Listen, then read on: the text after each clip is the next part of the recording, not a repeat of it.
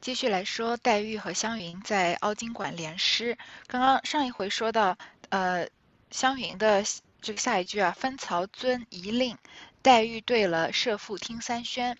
那黛玉出的这题呢，“头彩红尘点”，湘云笑道：“三宣有趣，竟化俗成雅了。只是下句又说上头子，少不得连道：‘传花鼓烂轩’。”晴光摇院宇，黛玉笑道：“对的却好，下句又溜了，只管拿些风月来色泽。”湘云道：“究竟没说到月上，也要点缀点缀，方不落题。”黛玉道：“且姑存之，明日再斟酌。”英莲道：“素彩接乾坤。”赏罚无宾主。湘云湘云道：“又说他们做什么？不如说咱们。”只得连道：“吟诗续仲昆，构思识以兰。”黛玉道：“这可以入上你我了。”英莲道：“你锦或衣门，酒尽情犹在。”湘云说道：“是时候了。”乃连道：“更残月已缓，见闻语笑寂。”黛玉说道：“这时候可知一步难似一步了。”应连道：“空剩雪霜痕，皆露团昭俊。”湘云笑道：“这一句怎么押韵？让我想想。”因起身负手想了一想，笑道。够了，幸而想出一个字来，几乎败了。庭烟敛夕昏，秋坠谢时随。好，黛玉前面对这个设赋听三宣啊，对的很好，就很有化俗成雅了。本来他们是在说，呃，这个玩骰子啊，在这个做请酒令这样子比较俗的事情，但是。黛玉用到了设赋听三宣，这个从字面上听起来也比较雅。就是说，呃，我们前面说这个玩设赋本来就是一种比较雅的游戏嘛，他们前面玩过，就是猜一个事物，隐喻事物的。然后听从这个令官一再宣布酒令，听三宣，而且他对的也非常的工整。分曹分曹遵一令，设赋听三宣。那黛玉下面出的这句头彩红尘点，湘云呢就说你上一句好，下一句又说头子，那又有点雅，又有点俗了，因为这个在说这个。这个行令用的这个骰子嘛，就是又是比较通俗的东西了。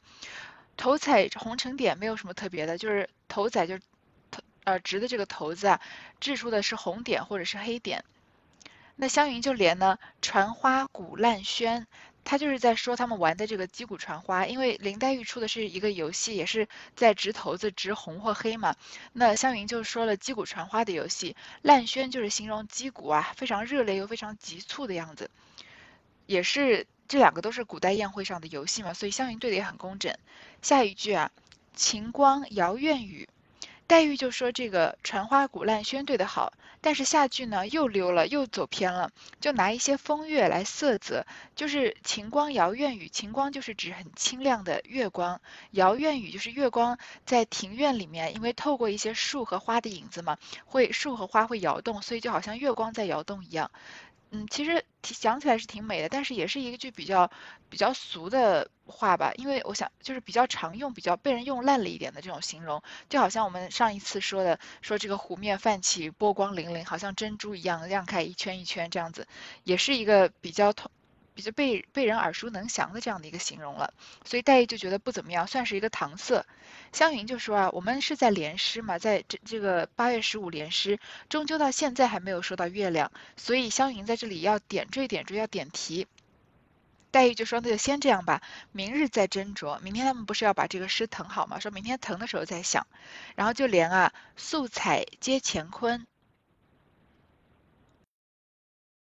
素彩虽然好像有个彩字啊，但是它是指素白的颜色，也就是白月光的意思。说白月光啊，就连连接着天地乾坤。下一句啊，赏罚无宾主，它这个其实就是在说，呃，前面在大观园里面吃这个夜宴的时候，贾政啊、贾赦啊，他们在呃赏罚贾宝玉啊、贾呃贾兰啊、贾呃贾环啊这样这些人。他说：“赏罚无宾主，就是本来在大观园里面，这些女孩子们才是主嘛，这些呃男人们是客，但是他们相相当于有一些登堂入室，反客为主了，在大观园里面，呃，就是进行赏赏罚。这个大观园里面的主人，贾宝玉也算是在大观园里的主人嘛。说到赏罚无宾主，湘云就有点不开心，所以又说那些男人干嘛呀？不如说咱们，就连啊吟诗叙仲昆。”有一个成语啊，叫伯仲之间，其实这就跟仲昆这两个字差不多，仲为弟，昆为兄，所以呃，伯仲或者仲昆都是指兄弟的意思。这里吟诗序仲昆，这个序呢，就是要排一个先后次序，就是对吟咏的诗词啊，要分出优劣。就是湘云就说，不要再讲那些男人来讲我们在做的事情，他们是在联诗嘛，联诗的规则就是最后谁连不上了谁就输了，所以他就从大观园里面的呃这个游戏或者说大观园里面的情形啊，转转移到现在。黛玉，呃，和湘云两个人这里的场景了。然后构思石以兰，这个常常，这个应该说算是很很很好解读吧。构思就是在想的时候，有的时候啊，在靠着栏杆，也就是在说他和呃黛玉现在的情形了。黛玉说啊，这里可入上你我了。从大观园的这些呃贾政、贾赦这些人写到黛玉、湘云在联诗的情景，写到现在。当下正在发生的事情，就是和时下的情景非常连接。他们靠着栏杆，在在有时候在想，在思考。好，黛玉就连着你景或一门，你就是要描写嘛，或就是有时。描写这个石倚栏和霍一门其实是一样的意思，就是有时在倚着栏杆，有时候要靠着门，也就是不不管是你在思考还是描写景物的时候，身体都不由自主的向前倾，在靠着某一样东西。好，黛玉的下句啊，酒尽情犹在，其实写到这里就是有一些快要收尾的意思了，因为呃，他们前面从嗯。最一开始三五中秋夕，从这个中秋节起始，写到景色，写到谁家不起轩，呃，各个就是每家都在看月亮，每家都在呃抢饼吃，在分西瓜，然后再说呃夜宴啊，这个觥筹交错，再说他们在玩夜宴上的一些游戏，不管是酒令还是射覆、掷骰子还是击鼓传花，然后讲到呃这个。贾政、贾赦的这些赏罚无宾主，讲到他们现在在吟诗，讲到现在，因为宴席也收尾了，他们的诗讲到这里，黛玉说酒尽情犹在，酒喝完了，但是感情还在，就是也是在快要收尾了嘛，宴席快要散的意思。湘云就说啊，是时候了。他说的是时候，就是也是时候，我们开始要为这个联诗来收尾了。就说啊，更更残月已缓，更就是。这更残就是残更啊，就是天快要亮了，就是夜晚，这更不是指夜晚嘛，夜晚剩的时间不多了。音乐呢，已经渐渐的呃，就是缓缓慢下去。这个缓也有一些版本写作言，这个言字旁右边一个呃温暖的暖的半边，念作宣，也就是忘记。就有有人说是这个乐曲啊，也快要结束了，也快也快要被大家忘记了。总而言之，就是乐曲乐曲快要结束的意思。好，湘云处的下句啊，见闻笑语寂，也是渐渐的听到欢声笑语，慢慢的安静下来，就没有什么声音了，也可以看得出他们是要收尾吧。黛玉就说啊，这个时候是要收尾啊，其实是一步更难似一步了，因为前面是写在宴席开始或者宴席在盛宴的时候，所以转折的。点啊，或者方法比较多，但是现在因为诗要收尾，连诗要收尾嘛，那这个走向是要慢慢的走向一个收的这个境界的，所以它能够转转环的余地就比较小，再要兼顾这些连诗啊，再要兼顾押韵啊，那就很困难。所以黛玉说，在这里啊，是一一步难似一步了。就对啊，空剩雪霜痕，这比较有林黛玉的特点。她见闻笑语寂，音乐呃，这个欢声笑语渐渐寂静下来。空剩只剩下雪和霜，其实都是来代指月光的。这个因为雪和霜都是白色的嘛，只剩月光就是淡淡的洒下来，留下的一些痕迹。好，黛玉的下句啊，阶露团昭俊，这个阶露就是台阶上的露水，团就是聚集在一起，就是很茂密的意思。这个俊啊，也有些版本写作阴，就是。这个绿草茵茵的茵，上面一个草字头，下面一个因为的因。那我这个版本是菌，就是蘑菇的这个菌类啊，细菌的菌。但是意思差不多，都是台阶上的露水团在一起，很茂密的围绕着这个呃一些绿色的这些草本植物啊，不管是什么样的植物，不管是菌还是阴了，都是绿色的嘛，或者黄色的。那这个就是有点刁钻，比较难接，因为这个菌这个字啊，或者是阴这个字都是比较少用的，就是不管是描写植物，都比前面的他们说的这些。不管是树啊还是花啊，这样更难接，所以湘云就说啊，这个很难押韵，他要好好想想，就起身啊，负手把手背在后面，想了一想啊，说终于想出一个字，几乎就败了，差点就接不上，怎么样来怎么样来对这个俊或者英字，他就说啊，庭烟敛夕昏，这个昏呢就是合欢树的意思，因为它的叶子成双，昼开夜合，夏季开花，所以叫做合欢嘛。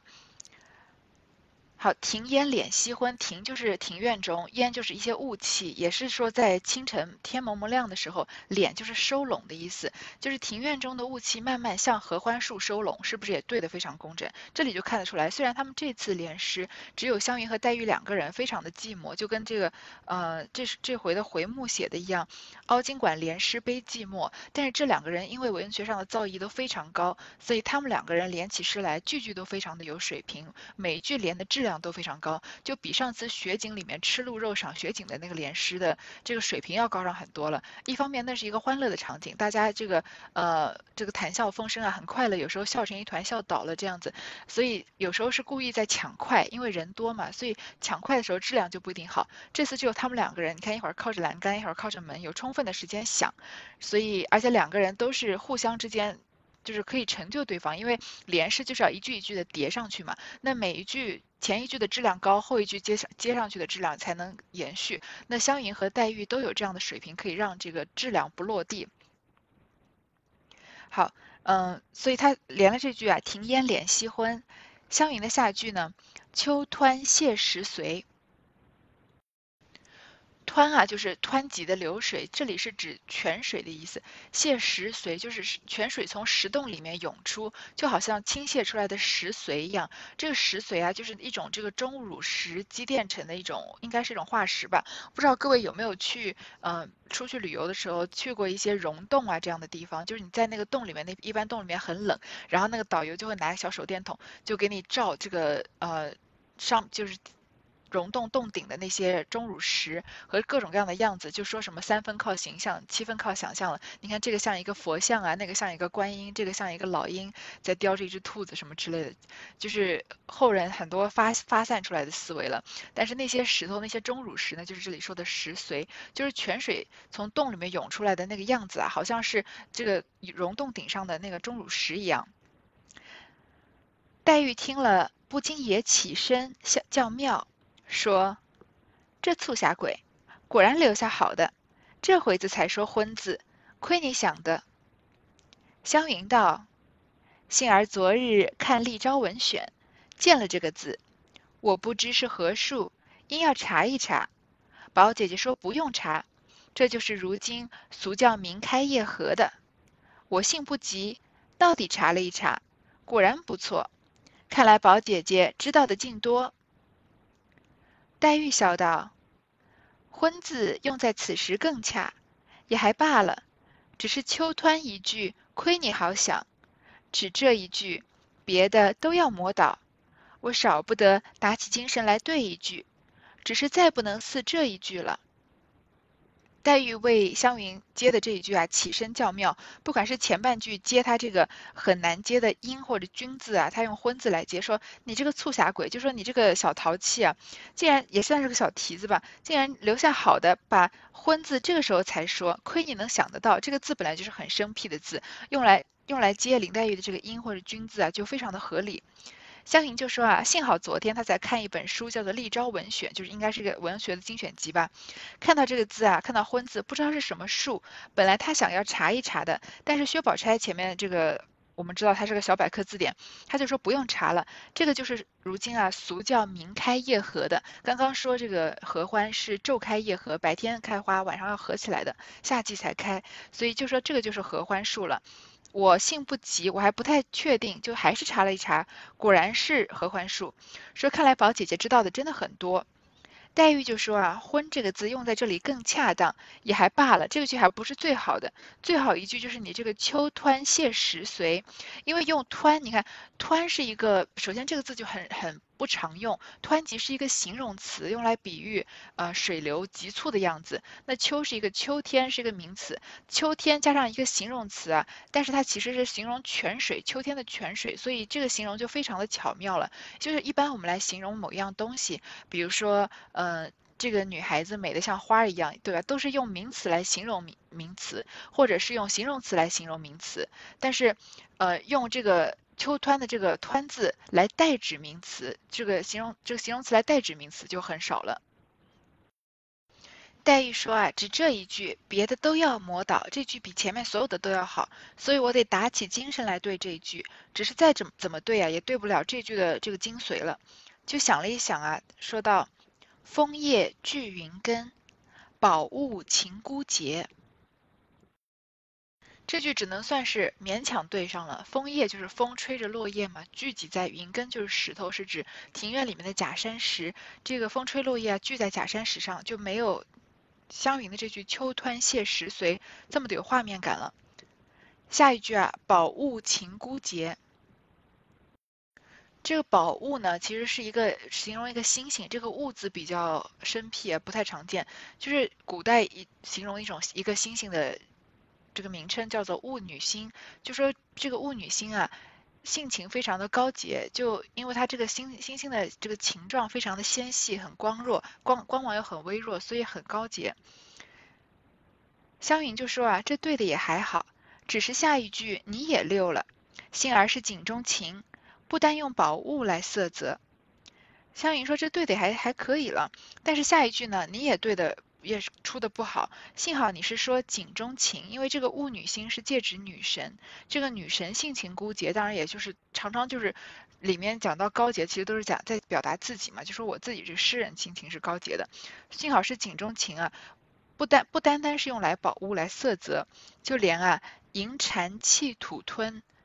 这个蟾前面说好多次，就是月宫中有这个蟾蜍了。那银蟾其实又是代指月亮，所以银蟾气土吞，就是传说中这个蟾啊，或这个月中的黑影啊，能够吞吐月亮。它吞进去的时候，月亮就缺；吐出来的时候，月亮就圆。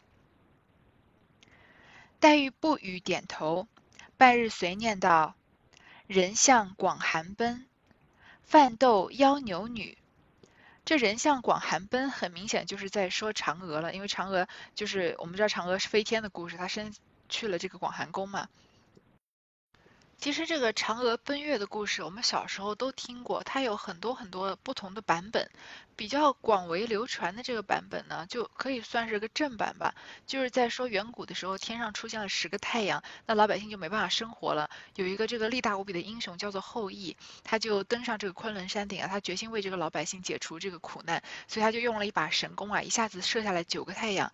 他对天上的最后一个太阳说啊，从今以后你必须每天按时升起，按时落下，为民造福。所以他就为老百姓除了害嘛，大家都很敬重他，很多人就拜他为师啊，要跟。他学习武艺，这时候有一个。叫冯蒙的人，他是个小人，非常奸诈，很贪婪啊。他也随着众人拜在这个后羿的门下。那后羿的妻子就是嫦娥呢，她是以美貌和善良闻名的，她经常接济这个生活贫苦的百姓乡亲。然后有一天，这个昆仑山上的西王母啊，就送给后羿一丸仙药，就说人吃了这个药可以长生不老，还可以升天变成仙人。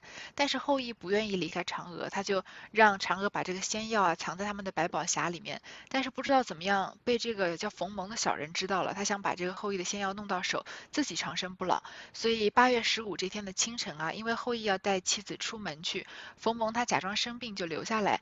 到晚上啊，他就提着宝剑闯进后羿家，就威逼嫦娥要把仙药交出来。嫦娥就想呢，这样的药让人吃了长生不老，今天有冯蒙这样的小人，以后还有可能害更多的人。他就跟冯蒙周旋，那。冯蒙看到嫦娥不肯交出来，就到处找嘛，眼看就要搜到这个百宝匣了，所以嫦娥就一步跨上去啊，取出仙药吞了下去。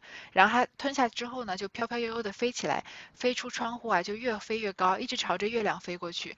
最后就嗯飞上了月宫了嘛，然后乡亲们就很想念好心的嫦娥，就在八月十五的时候，在院子里面摆嫦娥爱吃的东西，为她祝福。这就是呃比较广为流传的版本。当然还有别的版本，比如说是在说，其实嫦娥自己想这个升天成仙，是一个可以说是剖腹自己要独吞这个不老药，没有冯蒙这个人，然后就自己偷吃了后羿的药，飞到月宫。还有什么赠药啊、拯救苍生啊，或者呃后羿不对嫦娥有不忠的行为啊，这样的各各个版。本，因为就是民间传说故事嘛，所以每很有很多种翻译。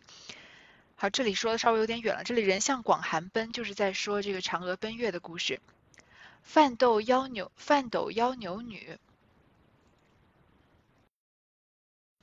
范斗范是冒犯，斗就是北斗星，妖牛女牛就是牛郎星，女就是织女星，就是。冒犯打扰了这个北斗星，来邀请牛郎和织女星，是从这个收尾要讲到，从这个人间的月这个月宴席要收尾，要讲到天上的星星，还要又回回来永景了。那湘云也望月点首，看着月亮点头说啊：“陈茶代帝孙。”陈茶就是有一个，也是一个神话故事。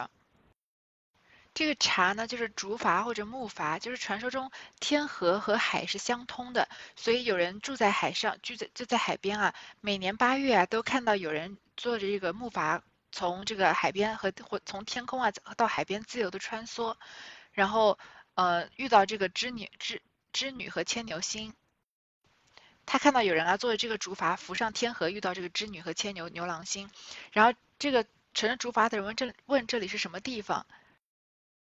原来他不知不觉乘着竹筏已经到了天河了，所以而这个织女天牛天牛星本来就出现在这个陈茶的典故里面，所以呃，黛玉出的这个范斗妖牛女啊，湘云用陈茶代帝孙来来对是非常工整的。这帝孙呢，就是也是传说中这个织女，又是说织女星，它是很巧于织造的嘛，因为织女是天地之孙，是天上的神仙，所以嗯，也是用这个。这个帝孙来指代织女了。湘云的下一句啊，虚盈轮莫定。我们都知道月缺为虚为虚，月满为盈，所以月亮的阴晴圆缺啊，其实都不一定的，也就是我们所说的月有阴晴圆缺了。黛玉笑道：“又用比心了。”这就是什么叫做知音啊？就是湘云很很多，他他的想法不需要说出来。接下来这个连诗的走向，黛玉一下就知道他需要想要往哪个方向走，就是要用这个比心的手法。比心，这个比是比赛，比心是心是高兴的兴，就是中国诗歌里面一种比较传统的表现手法。那比就是我们比较熟悉的用比喻的方法，就是对人物人或者物用。呃，加以形象的比喻，让它的特征就更加鲜明、更加突出。那心呢，就是起心，就是借助其他事物作为诗歌的发端，来引起所要歌咏的内容。那比心这两个字常常连用，用作一个手法呢，就是说明诗有寄托的意思。我们最熟悉的比心的手法，就是应该各位都听过《诗经》里面的首章第一句。关关雎鸠，呃，不是第一句了，就首章里面说“关关雎鸠，在河之洲。窈窕淑女，君子好逑”，对吧？他其实是要说，是要说什么？窈窕淑女，君子好逑啊，说这个温婉大方、美丽的这个女孩子是每一个男人都梦寐以求的。但是他不直接来说这个，他用了个比心的手法，说“关关雎鸠，在河之洲”，就说啊，这个河州上和鸣的鸟儿啊，兴起是淑女和君子的好配偶，用这个一一对。呃，这个鸟儿来比喻这个淑女和君子，就是一种起心的手法。那湘云这里说，呃，虚盈轮莫定，也就是用月亮的阴晴圆缺来比喻什么呢？黛玉就说啊，又用比心了，就连到啊，晦朔破空存。晦就是农历每月的最后一日，称为晦；每月的初一呢，称为朔。晦朔之日是看不见月亮的，破空存，只有月亮的魂魄存在着。这个起心的手法，月的阴晴圆缺和这个呃看不见月亮，只有魂魄存在的，当然是在比喻人生或者世事无常了。然后下一句黛玉出的是“湖漏生江河”，壶漏壶漏就是漏壶，其实是古代的一种计时器，并不是真的是一个用来浇水的这个壶了，用这个沙子或者是水滴从这个壶里面漏出来来计这个呃一一天的这个十二个时辰。那河呢，就是三点水加一个固体的固，就是干涸的意思，就是漏壶的水已经滴干了，也就是一天的时间又要过去了。湘云方欲莲时，黛玉指池中黑影与湘云看到：“你看那河里怎么像个人在黑影里去了？敢是个鬼吧？”湘云笑道：“可是又见鬼了。”我是不怕鬼的，等我打他一下。因弯腰拾了一块小石片，向那池中打去。只听打的水响，一个大圆圈将月影荡散复聚，荡散复聚者几次。只听那黑影里嘎然一声，却飞起一个白鹤来，直往藕香榭去了。黛玉笑道：“原来是他，猛然想不到，反吓了一跳。”湘云道：“这个鹤有趣，倒助了我了。”英莲道：“窗灯焰已昏，寒塘渡鹤影。”湘云刚要连黛玉的这句“湖漏生江河”，黛玉看到指着池中有一个黑影，跟湘云说：“啊，你看那个河里面，怎么好像有个人在黑影那里？会不会是鬼啊？”湘云她这种大大咧咧、没心没肺的人，她就是。他的回答就很有湘云的这个调调。他说：“又见鬼了，我是不怕鬼的，看我来打他一下。”还弯腰拾几个小石片往这个池子里面打去，说要把这个鬼打走。听得水响啊，激起一个一大圈的波纹。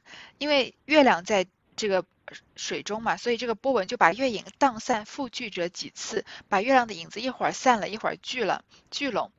就听到那边的黑影里面啊，有一个声音，就是叫了一声。就是嘎然一声，那个白鹤，一只白鹤飞起来。你看，只有像贾府这样的地方养的宠物才是这么优雅，是一只白鹤，而不是鸭子，呃，这样的东，这个普通的家禽了。这个白鹤飞往藕香榭去了，黛玉就笑着啊，原来是这只白鹤。猛然想不到，反吓了一跳。其实我倒也蛮有这种经验的，因为我我个人对小动物是，嗯，没有什么特别的喜爱之情，我我并不太觉得动物可爱，就是。嗯，可能就是天生的这样的性格吧，并不觉得小动物很可爱。那到晚上的时候，就感觉夜里的动物就更感觉让人觉得有点恐怖了。因为呃，我有我家的附近有有这种一片树林，所以有时候会有鹿啊，或者是呃一些什么臭鼬啊这种，还有一些呃。这个浣熊这样的动物，就是白天远远看它的时候，可能就是一个动物，远远的看的时候觉得哦，好像还挺可爱的。但是在夜晚，尤其它突然从你身边经过，窜过去的时候，那个就有一种非常奇怪的恐怖感。我想，嗯，人类中人类很多这种嗯怪力乱神的故事，讲讲讲到这些妖魔鬼怪，我想可能都有跟这个黑夜里的动物看到黑夜里动物可能有一些这样的连结的关系。所以黛玉一时间没想到是那个白鹤。就说就以为是鬼了。夏云说这个鹤有趣，倒助了我了。他因为他本来不知道下一句要出什么题，这个白鹤一出现啊，倒帮助了他。就连到啊，窗灯焰已昏。首先这句是要连黛玉的那声那句湖漏生江河，就是窗灯夜已昏，焰已昏，焰就是火焰嘛，灯油将尽，蜡烛快要烧完了，窗边的灯也烧完了，因为一天过去了嘛，灯也要灭了，漏壶也要滴干了。他说的下一句啊，“寒塘渡鹤影”，这句就写的太美好了。这个寒塘啊，就是透着寒气的池塘；渡鹤影，就是形容这个一只孤独的白鹤啊，它飞得很快，就只能看到影子。透着寒气的池塘，只能看到一只白鹤的影子，很有这个画面感。然后，呃。又跟刚刚发生的这件事情就是特别的契合，这所以这样的妙处啊，只有黛玉和湘云两个人在当时发生的时间地点才能感受到这一句出的有多妙。黛玉听了，又叫好，又跺足，说：“了不得，这鹤真是助他的了。这一句更比秋湍不同，叫我对什么才好？影字只有一个魂字可对。”况且寒塘渡鹤何等自然，何等现成，何等有景且又新鲜，我竟要搁笔了。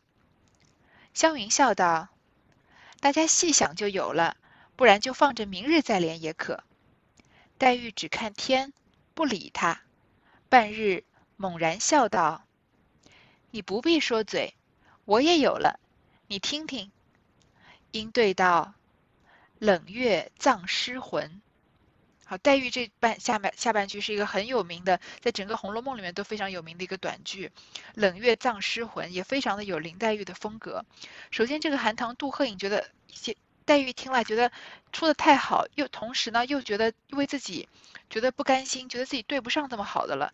说这个鹤啊，简直就是帮了你一个大忙，天时地利人和。这句比秋湍更不一样，我要怎么对呢？再根据这个诗的这个押韵方法，这个连诗的规则来看啊，这个影字现在只有一个魂字，魂魄的魂可以对了。而且寒塘渡鹤这个现成发生的事情，何等自然，何等现成，何等有景又新鲜，眼前就能出现这样的景景致，而且你不遇到，你就很难通过这个联想来想到的。黛玉就说啊，我要搁笔了，我算输了，因为我实在是对不上你这句，呃，寒塘渡鹤影。湘云就说啊，大家慢慢想不就有了吗？不然你就放着，明天我们再连也行。但是黛玉是个很骄傲的人，她怎么可能在这里以这个在比文采的时候输给湘云呢？她就看着天不理他，半日啊笑道：“说的我也有一句，你听听。”就对了这句啊，冷月葬尸魂，或者有些版本是说冷月葬花魂，其实，嗯，都很符合林黛玉啊，因为林黛玉有这个著名的葬花的景象嘛。冷月清冷的月月光就对这个寒塘，葬花魂或者葬尸魂，就是清冷的月光啊，花清冷的月光照着花的灵魂，因为花已经死亡埋入了花种，月光照着呢，就好像是月光常伴着花魂一样。其实这里用花魂是比用诗魂更加贴切的，因为如果用诗魂的话，其实也很符合林黛玉的风格，就是说这首这个。葬着这葬送今天这样的景象，今天我们作诗的这个场景和这首诗本身，但是用花呢，又更加的指代了《红楼梦》里面的这些女孩子们，不管是林黛玉自己，还是《红楼梦》其他的女孩子，不管是她们的生命，还是她们的青春啊，都早晚有一天要消亡，要埋入花种，由月光照着，只有月光才会长久的陪伴着她们。所以说，《红楼梦》的这一切都是，呃，都好像是一场梦一样，都是一场空，最后就是。其实就是冷月葬花魂，所有的女孩子们在这里，呃，曾经的欢谈笑风生，所有的快乐，所有的眼泪，到最后都是要消散的。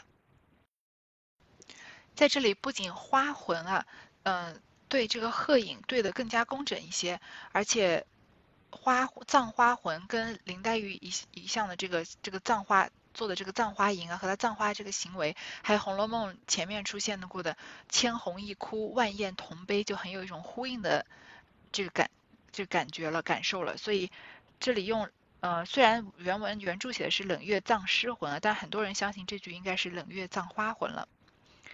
湘云拍手赞道：“果然好极，非此不能对，好个葬尸魂。”因又叹道：“诗故新奇。”只是太颓丧了些，你现病着，不该作此过于清奇诡谲之语。黛玉笑道：“不如此，如何压倒你？下句竟还未得，只为用功在这一句了。”湘云就拍手称赞林黛玉啊，说：“果然是好诗，你不用这句话根本就对不上那句‘寒塘渡鹤影’。”说好个葬尸魂，然后又说啊，虽然你的诗对的很新奇，但是太颓丧了一些，这个基调太悲伤了。你现在病着，生病啊，不应该作此过于清奇诡谲之语，连湘云都觉得有一些不吉利。那这里确实也是。谶语的其中一个嘛，我们大家都知道，这里说到葬花魂、葬尸魂，我们都已经很清楚了。从嗯贾府走向颓败，到这个呃金陵十二钗和不管是嗯这些十二个女孩子，还是这些副本、右副本里面的其他女孩子，她们其实最后都不是有不会有什么很好的结局。黛玉就说啊，我不这样做怎么能压倒你呢？但是我下一句要起的这个头啊，还没有起到，都用功在这一句了。好，这一段就先读到这儿。